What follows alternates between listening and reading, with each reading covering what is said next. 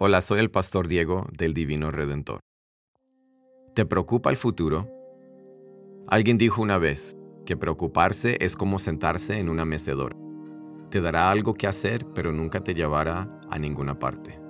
¿Qué te preocupa? A veces nos preocupamos por algo en el pasado que nunca se podrá resolver, o nos preocupamos por algo del presente sobre el cual no tenemos control, o incluso nos preocupamos por algo en el futuro que tal vez ni sucederá. Escuchemos lo que dice Jesús acerca de la preocupación en Mateo capítulo 6, verso 25 al 27. Por eso les digo que no se preocupen por la vida diaria, si tendrán suficiente alimento y bebida o suficiente ropa para vestirse. ¿Acaso no es la vida más que la comida y el cuerpo más que la ropa? Miren los pájaros. No plantan ni cosechan ni guardan comida en graneros, porque el Padre Celestial los alimenta.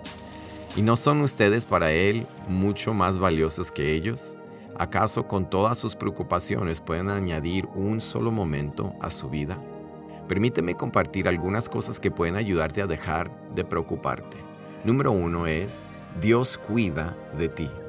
Jesús nos animaba en este pasaje a mirar a las aves del cielo. No plantan, ni recogen una cosecha, ni guardan comida en el granero, pero el Padre Celestial simplemente los alimenta por lo que Jesús les recuerda a sus oyentes lo que dice en el verso 26, ¿no eres tú mucho más valioso que los pájaros? Los pájaros son inferiores y de mucho menos valor que tú y yo. Por lo tanto, tiene sentido que Dios, que provee para los pájaros y se preocupa infinitamente más por ti y por mí, también proveerá para nuestras necesidades. Y lo segundo es que no ganamos nada al preocuparnos. Para ayudarnos a entender Jesús preguntó, ¿acaso con todas sus preocupaciones pueden añadir un solo momento a su vida? La preocupación no mejora nuestras circunstancias. Jesús enseñó que preocuparse no nos alarga la vida, lo opuesto sucede. La preocupación nos roba la paz y no nos permite disfrutar lo que tenemos. La preocupación nunca ha resuelto un problema.